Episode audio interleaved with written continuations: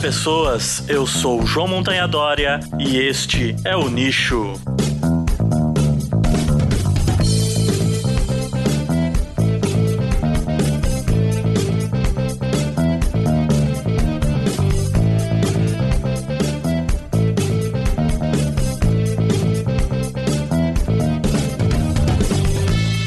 Isso aí, galera. Estamos começando mais um episódio do Nicho Podcast. Hoje nós vamos ter um micro nicho onde a gente vai falar do SNUC, o Sistema Nacional de Unidades de Conservação, onde a gente vai aprender um pouquinho sobre como que funciona e quais são as diferenças entre os tipos de unidades de conservação aí que a gente tem no Brasil e porque é importante que a gente tenha unidades de conservação no nosso país para proteger os nossos ambientes naturais. É isso aí, hoje a gente vai ter um episódio então falando de legislação, um pouquinho diferente do que a gente vinha fazendo no micronicho aqui até o momento, mas vai ser bacana também, vai ser muito legal e importante para episódios que virão aí no futuro. Se preparem, fiquem ligados. então a gente volta para falar sobre o SNUC, o que, que é uma unidade de conservação e quais são os tipos de unidade de conservação que a gente tem no Brasil aí e as características de cada uma delas na sequência depois dos recadinhos do escaninho.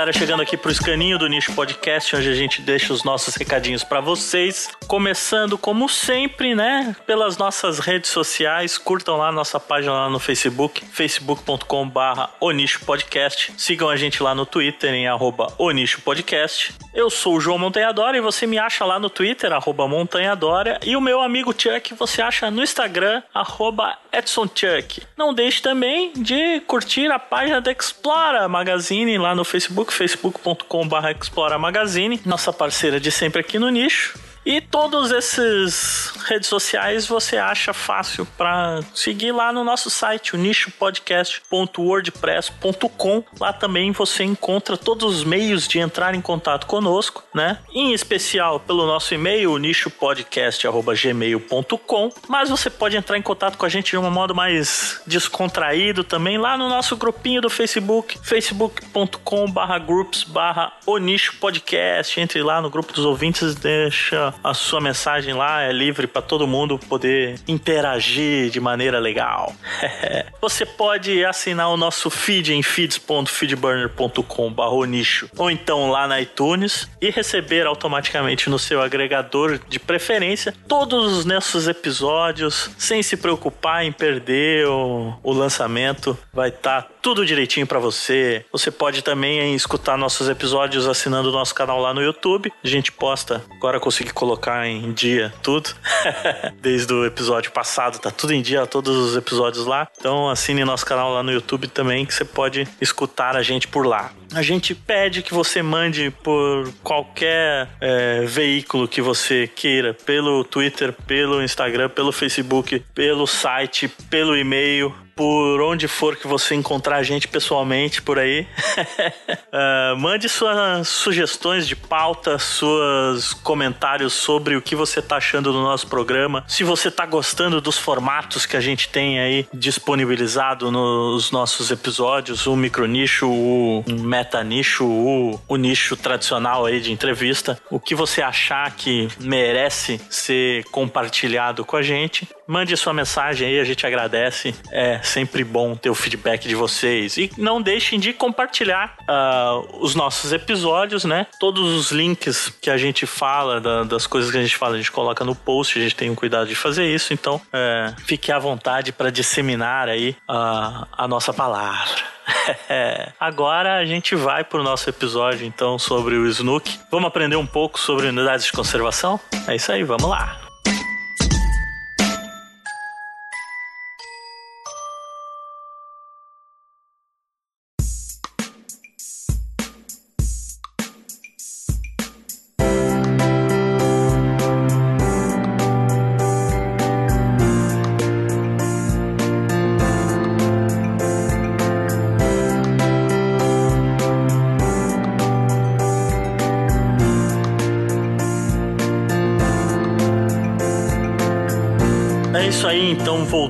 Agora para começar a falar efetivamente do SNUC, que é o Sistema Nacional de Unidades de Conservação da Natureza, que é criado, então, em julho de 2000 com a promulgação da lei número 9.985, que vai então é, descrever e determinar tudo que que precisa ser feito para se criar uma unidade de conservação, quais as categorias de unidades de conservação que estão dentro do sistema, o, o que cada uma delas é, vai proteger e vai permitir de ser feito dentro dela. Então o SNUC ele é, consiste nessa, na, nessa lei 9.985 de 2000, no decreto número 4.340 de 2002, que vai então regulamentar a lei, toda a lei ela precisa depois ser regulamentada por decreto, coisas que ela no momento da sua criação não são definidas, são deixadas para ser definidas nas, na sequência, depois, num segundo momento. Então, esse decreto de 2002 é que vai regulamentar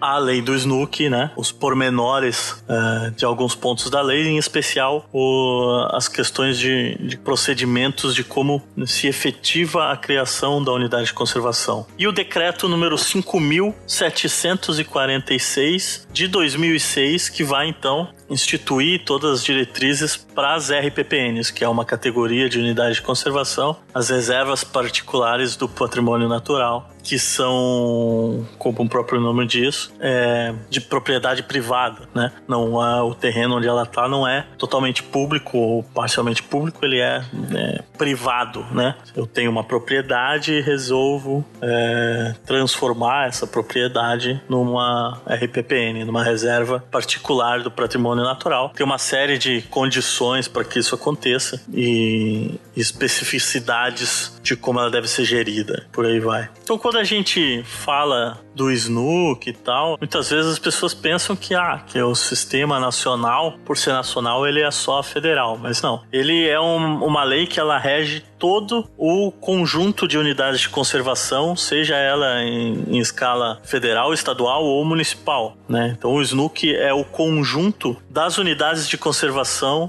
federais, estaduais e municipais, né? E, e tem como objetivo contribuir para a manutenção da diversidade biológica dos recursos genéticos no território nacional e nas águas jurisdicionais. Esse é o primeiro objetivo que está listado na legislação, seguido por proteger as espécies ameaçadas de extinção no âmbito regional e nacional e contribuir para a preservação e a restauração da diversidade de ecossistemas naturais. Então a gente pode ver que inclui também a restauração dos ambientes. Né? Não só o objetivo de uma unidade de conservação não, não é só proteger aquilo que existe ali, mas também é resguardar um, um ambiente natural que está sendo degradado para que ele possa também se regenerar, se restaurar é, com o passar do tempo. Além disso, tem como objetivo promover o desenvolvimento sustentável com o uso dos recursos naturais e uma série de outros uh, objetivos listados na lei que todos versam sobre essa questão de preservar a biodiversidade e os recursos naturais promover uma restauração desses recursos naturais e a sustentabilidade ao longo do tempo, mesmo que ele seja utilizado de alguma forma, seja direta ou indiretamente, esse recurso. Essa proteção, então, ela vem com a criação dessas unidades de conservação que são é, criadas com dois objetivos principais, dois, dois grandes grupos, né? Que são as unidades de proteção integral, do sistema, que elas têm o objetivo primário, que é de preservar esses ambientes, essas espécies, esses recursos naturais, e as unidades de uso sustentável, que têm como o objetivo primário a coexistência entre o uso dos recursos naturais, em especial por comunidades tradicionais e a preservação desses recursos dos ambientes das espécies para que esse uso sustentável possa se perpetuar. Então, cada uma dessas duas desses dois grandes grupos vão ter várias categorias diferentes de unidades de conservação. A gente tem cinco categorias de unidades de proteção integral e a gente tem sete categorias de unidades de uso sustentável e cada uma dessas categorias vai ter algumas particularidades específicas que a gente vai falar na sequência quando a gente for devagar sobre cada uma delas, né? Mas para criar então essa unidade de conservação a gente precisa primeiro saber em que categoria que a gente vai é, inserir essa nova unidade de conservação. E tendo em vista que as unidades de conservação, né, todas as reservas, elas são criadas por ato do poder público, ou seja, são criadas por decreto, por lei, é preciso que se tenha um estudo prévio, uma, uma discussão prévia para se poder definir então quais são as categorias que melhor é, encaixam com o objetivo de que se quer com aquela unidade de conservação. E é por isso que a legislação também, essa lei, ela exige que sejam realizados estudos prévios, estudos técnicos, pesquisa científica na área para se definir qual é a melhor categoria que se deve usar para efetivamente proteger o recurso ambiental, a espécie, o ambiente que você está querendo proteger com a criação da unidade de conservação e também aliado ao estudo técnico se realizam consultas públicas, né, abertas à população em geral, para que se possa identificar então questões sociais, questões inerentes à comunidade que vive ali naquela região, no entorno, né, e se poder delimitar com uma precisão maior então as dimensões, os limites e as atividades a serem realizadas dentro dessas unidades de conservação uh, que vão ser criadas. Aliado a esse estudo prévio também, então quando você cria uma unidade de conservação, não só o estudo prévio ele precisa ser realizado, como é obrigatório que essa unidade de conservação tenha um plano de manejo que vai definir então o que pode ser feito e de que forma pode ser feito a, a gestão dessa unidade e as, as atividades que vão ali ser, ser realizadas. Esse plano de manejo ele obrigatoriamente precisa ser concluído em até cinco anos após a criação da unidade de conservação. Então, se eu crio uma unidade de conservação hoje, daqui a cinco anos eu obrigatoriamente tenho que ter feito todos os estudos e todos os levantamentos necessários e ter produzido o documento para realizar o plano de manejo. E isso inclui as consultas públicas sobre a, a, criação do plano de manejo. E esse plano de manejo ele vai delimitar o, ó, as áreas dentro da reserva dentro da unidade de conservação, que vão ser mais ou menos restritivas quanto ao uso, né? Áreas que só vão ser permitidas pesquisa científica com prévia autorização e não vai ser toda a pesquisa que vai ser permitida ali, uma área bastante restritiva. Outras áreas que vão ser abertas à visitação, né? A visitação pública normal, que você chega lá, eu quero visitar o parque, né? Como você vai nas cataratas do Iguaçu lá, você entra, tem o horário de visitação, você entra e pode passear em uma grande área do parque que é aberta à visitação pública normal, né? Outras áreas você só vai ser possível entrar se você fizer parte de uma atividade de educação ambiental específica, então com um grupo controlado, que você não pode ir sozinho visitando áreas do parque, você precisa estar acompanhado por alguma dentro de alguma atividade institucionalizada de educação ambiental. E por aí vai. Então essas definições de, do que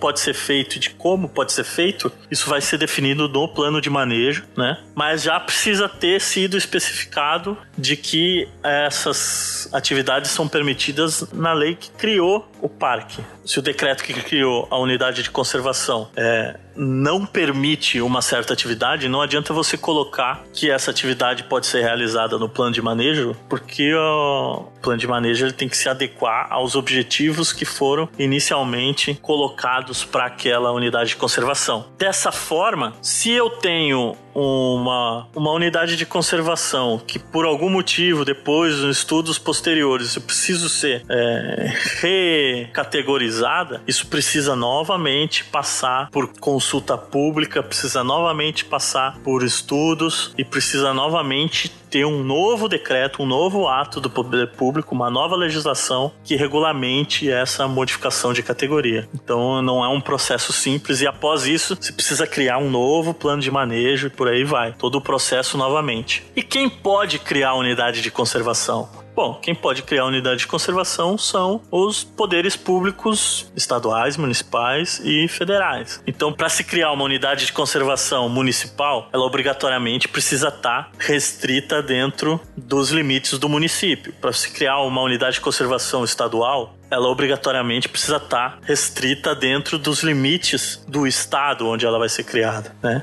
Então, uma unidade de conservação federal, ela é criada por decreto é, assinado pelo presidente da República, né? Uma unidade de conservação estadual por decreto assinado pelo, pelo governador do estado e uma unidade de conservação municipal por um decreto assinado pelo prefeito do município. Pode ser sugerido por diversas instituições, inclusive por proposta popular, né? mas de qualquer jeito vai ser passado por, é, por esses estudos e esses procedimentos coordenados pelos órgãos ambientais do, do nível hierárquico aí que for definido, né? Estado do Meio Ambiente, ICMBio, IBAMA na escala federal, uh, os órgãos ambientais estaduais, no caso de Santa Catarina, a FATMA, né? Cada estado tem o, o seu. No caso de Florianópolis aqui, a Floran, que é o órgão ambiental municipal, que vai, então, é, gerenciar esse processo de criação com as consultas públicas e, a, e os estudos técnicos para então você ter a, o subsídio efetivo para categorizar efetivamente a, a unidade de conservação.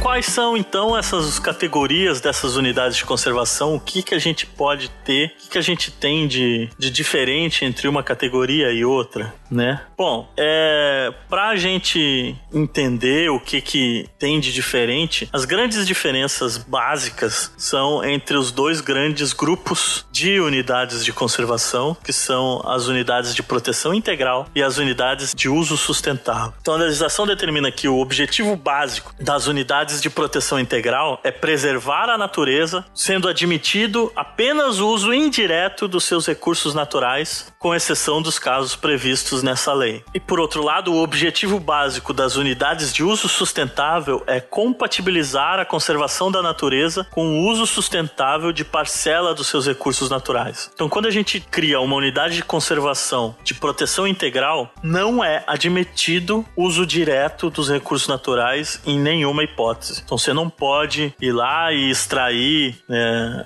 madeira ou extrair algum produto da floresta, alguma fruta, alguma coisa assim. Você não pode pescar, você não pode fazer nada disso. Em todas as unidades de conservação, não só é permitido, como é incentivado a pesquisa científica para a gente poder entender melhor como funciona os nossos ambientes, entender melhor como a gente pode proteger melhor, mais efetivamente as espécies, para entender se está funcionando ou não aquela unidade de conservação, com o objetivo que ela tem de preservar as espécies, de proteger um ambiente crítico, né, de recuperar uma parcela do, do ambiente que já estava um pouco degradado. Então, a pesquisa científica e a educação ambiental, elas não só são permitidas, como são incentivadas em todas as unidades de conservação. Mesmo as mais restritivas de proteção ambiental, que são a, as estações ecológicas e as reservas biológicas, elas são atividades que são incentivadas dentro dessas unidades, que são as mais restritivas, que são reservadas para os ambientes que são mais críticos, que são mais ameaçados e que precisam efetivamente que não tenha nenhuma ou a mínima possível interferência humana para que esse ambiente permaneça saudável. Um outro que é o mais comum que uh, geralmente as pessoas pensam quando pensam em unidades de conservação são os parques nacionais, que são unidades de proteção integral, apesar de ser permitido uma, em algumas áreas dentro do, dos parques a visitação pública, mesmo sem ser é, sob supervisão. Né? Você vai ter áreas abertas que são para lazer e por aí vai, que são abertas como se fossem parques da, da cidade mesmo, que você pode ir a qualquer momento, entrar. Geralmente você paga uma, uma entrada, uma taxa de entrada, para usar os, as infraestruturas do parque, que são pensadas para visitação pública mesmo, né? Mas os parques nacionais, todos eles, têm regiões dentro do parque que não são abertas à visitação, que são extremamente restritas o seu acesso, o seu uso, porque os parques nacionais eles são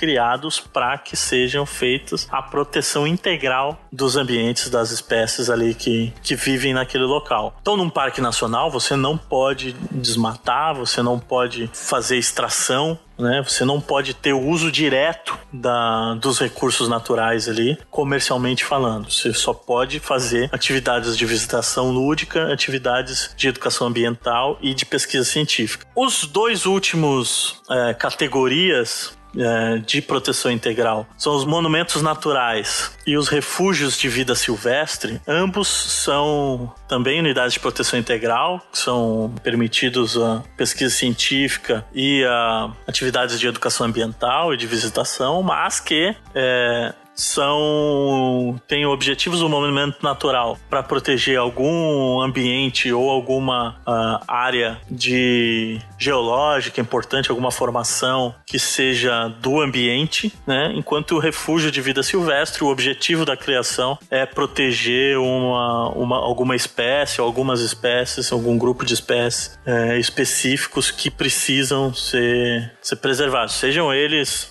é, animais, plantas, fungos, o que for. Essas categorias, é, tirando, digamos, a estação ecológica e a reserva biológica, como muito mais restritivas do que as outras três, elas têm basicamente as mesmas é, os mesmos objetivos, os mesmos é, permissibilidades ou restrições, né? Parque Nacional, Monumento Natural e Refúgio da Vida Selvagem pode permitir visitação popular, enquanto Estação Ecológica e Reserva Biológica só permite a visitação em caso de programas específicos de educação ambiental e supervisionados. Você não pode entrar sozinho numa estação ecológica para visitar. Já os grupos das unidades de conservação de uso sustentável, são sete categorias, são as áreas de proteção ambiental, as áreas de relevante interesse ecológico, as florestas nacionais, as reservas extrativistas, as reservas de fauna, as reservas de desenvolvimento sustentável, as reservas particular do patrimônio natural, elas vão então permitir com que você tenha o uso de um recurso ambiental, de um recurso natural que está presente dentro dessas unidades de conservação, mas sempre visando o seu uso sustentável, o seu manejo sustentável para que esse recurso não se esgote, para que ele seja perpetuado, para que ele seja utilizado de uma forma que ele seja renovável, né? Que ele se mantenha renovável e seja então o uso desse recurso seja o meio pelo qual você se utiliza para proteger esse recurso e o ambiente em sua volta. Né? A área de relevante interesse ecológico vai ser e, e a reserva de fauna elas vão ser geralmente é, menores do que as outras, né? E, e podem ter visitação permitida e tal, mas geralmente não tem a exploração efetiva do de um, de um recurso é, específico dentro da unidade de conservação. Já as, as florestas nacionais, as reservas extrativistas e as reservas de desenvolvimento sustentável, geralmente elas são criadas com o objetivo de se explorar algum produto do ambiente, algum produto natural. No Brasil é muito comum que seja algum produto da floresta, seja uma fruta, uma madeira, alguma coisa assim, e que vão ser então explorados de forma sustentável, vão ser explorados geralmente, em especial, por populações tradicionais que usam essa, esse recurso natural como forma de subsistência. Então, a floresta nacional geralmente é algo com recurso florestal, madeira ou não. As reservas extrativistas e de desenvolvimento sustentável podem ser recursos animais, também de pesca ou de coleta de marisco, alguma coisa assim, né? E as reservas extrativistas e de desenvolvimento sustentável, elas permitem a permanência de populações naturais dentro dos limites da, da reserva, né? Desde que essas populações é, aceitem, assinem o um contrato com com o poder público, é, delimitando aquilo que eles podem usar, aquilo que eles podem é, explorar dentro da floresta, aceitando a supervisão e o apoio técnico da, do poder público, né? Dos gestores da unidade de conservação. Eles vão, essas populações vão fazer parte dos conselhos que vão gerenciar as unidades, essas unidades de conservação e, é, e obrigatoriamente, então, eles vão prezar pela preservação desses ambientes que estão protegidos pela unidade de conservação porque é, é deles que eles retiram a próprio, o próprio sustento, a própria é, subsistência. É comum e é incentivado que as populações locais sejam, inclusive, contratadas para trabalhar na, na, nas unidades de conservação, seja elas quais forem as categorias, para que você tenha, então, o engajamento das populações locais que vivem no entorno, que vivem, às vezes, dentro da unidade de conservação, que é quem conhece melhor aquele local, aquele ambiente, e que essas populações então locais ajudem a preservar essa reserva e vejam a, a, a, reserva, né? Vejam a unidade de conservação como um bem e não como um empecilho para que eles tenham o seu sustento, visto que muitas vezes a criação de uma unidade de conservação impede uma série de atividades econômicas que eram realizadas antes ali naquele local, mas que causavam um impacto, potencial impacto ao, ao ambiente que quer ser preservado e protegido. Então, as uh, unidades de conservação seguintes, que são as APAs e as reservas particulares do patrimônio natural são as que permitem talvez um uso até maior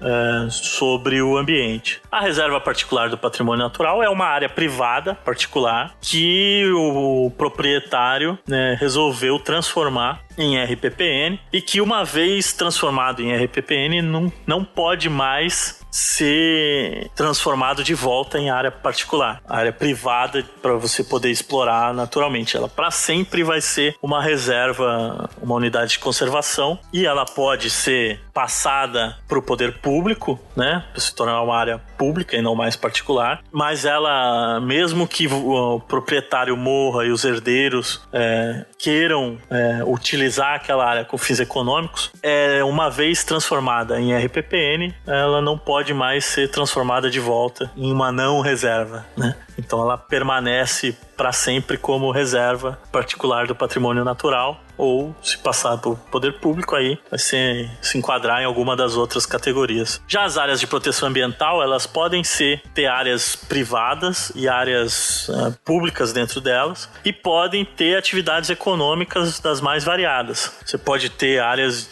urbanas dentro de uma APA, você pode ter áreas rurais dentro de uma APA com atividades econômicas normais. Porém, quando você cria uma área de proteção ambiental, no ato da sua criação e no plano de manejo dessa APA, você vai ter que determinar o que é, quais são as atividades econômicas permitidas dentro daquela, daquela área de proteção, daquela UC, e o que não é permitido que seja realizado ali dentro. Né? Se você cria uma APA para proteger um, um, recurso hídrico, um rio, um estuário, alguma coisa assim, né? qualquer atividade que seja um risco para esses ambientes, né? você vai ter uma restrição. Então você não vai poder ter indústrias químicas e uma série de coisas que são um risco gigantesco, enorme para o recurso ali ambiental, para o ambiente que você quer proteger uh, dentro daquela APA. Porém, você pode permitir uma série de outros, uma série de outras atividades econômicas, em especial de turismo, que vão se beneficiar então de uma área de preservação e que vão ser inclusive incentivadas que sejam realizadas ali dentro daquela região.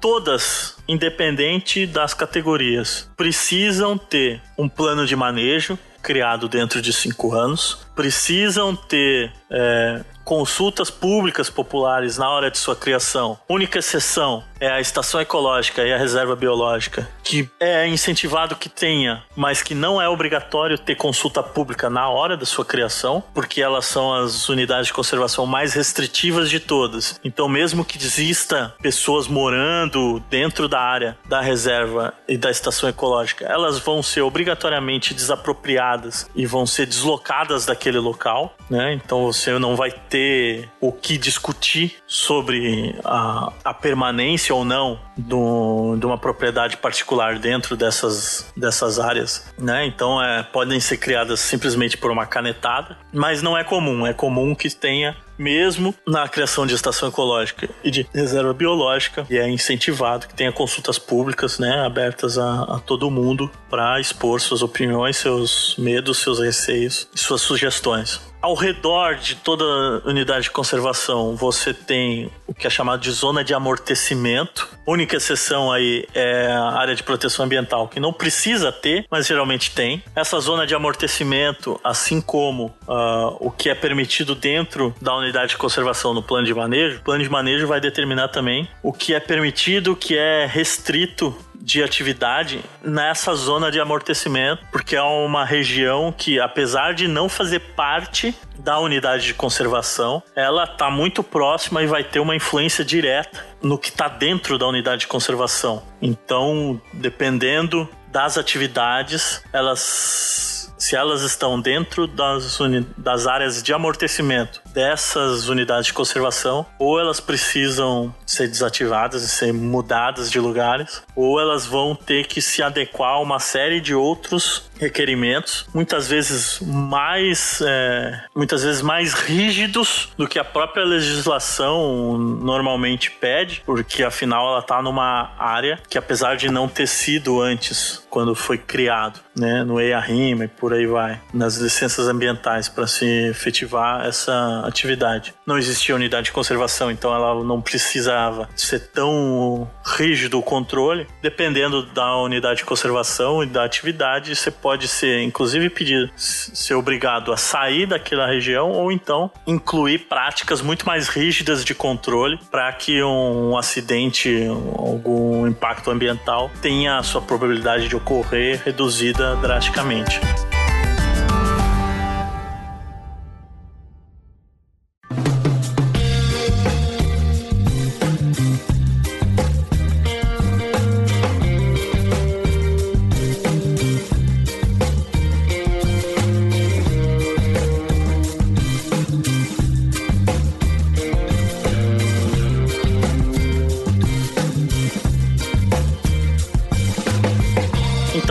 Sistema Nacional de Unidades de Conservação da Natureza, o SNUC, foi criado em 2000 pela Lei 9.985. Ele determina todas as condições e as características do que são as unidades de conservação, como elas devem ser criadas, como elas devem ser geridas e as características de cada categoria dentro do SNUC, dentro do, do sistema, e que se divide basicamente em duas, que são as unidades de proteção integral, que vão ser mais restritivas, que não vão permitir o uso direto de nenhum recurso natural, vão estar restritos apenas a pesquisa científica e a atividades de educação ambiental e as unidades de uso sustentável que vão então aí permitir o uso de alguns recursos ambientais dentro dos seus limites das unidades de conservação, muitas vezes permitindo atividades econômicas privadas e inclusive a, a posse de terreno privado dentro da, da unidade de conservação, como é o caso da, das APAS, que inclui inclusive áreas é, urbanas, e que vão tentar então essas unidades de uso sustentável é,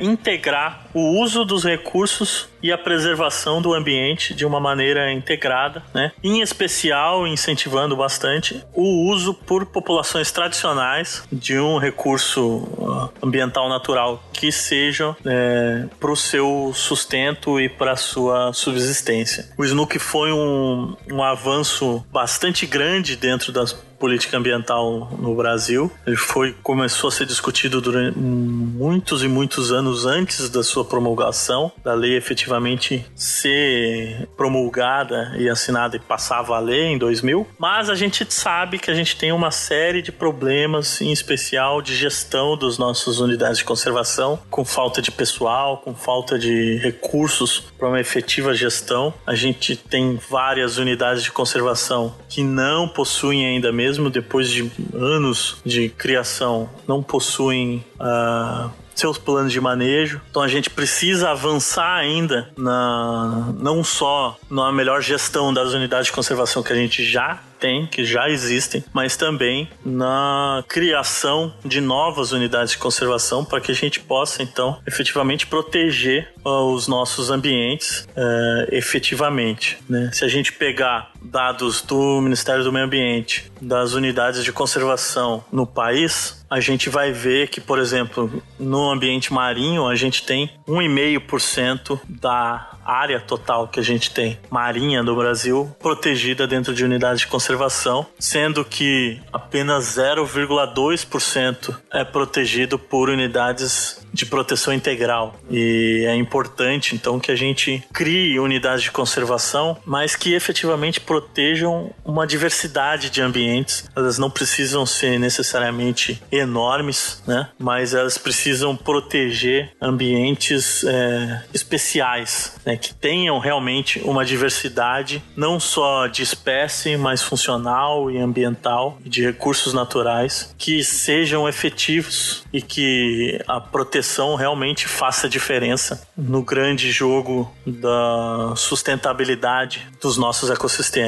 mais do que nunca essa questão de proteger ambientes chaves para que o resto do ambiente que não está dentro das unidades de conservação possam ser explorados e explorados durante muito tempo e de forma sustentável é o que a gente pretende quando a gente fala que a gente precisa criar unidades de conservação. E falar sobre a legislação um pouco faz a gente pensar no que que a gente pode vir a querer ter numa possível unidade de conservação num ambiente que a gente acha importante de ser preservado e que hoje está sendo degradado. Eu vou deixar no post desse episódio o, link para o livro do Ministério do Meio Ambiente com toda a legislação uh, referente ao SNUC, assim como o link para os dados esse do Ministério do Meio Ambiente com a quantidade de unidades de conservação para cada ambiente. E a gente se vê então no próximo episódio do Nicho Podcast. Não deixe de curtir, compartilhar esse episódio com quem se interessa e mande para o nosso e-mail, comente no site, comente onde você quiser, fale com a gente sobre o que você achou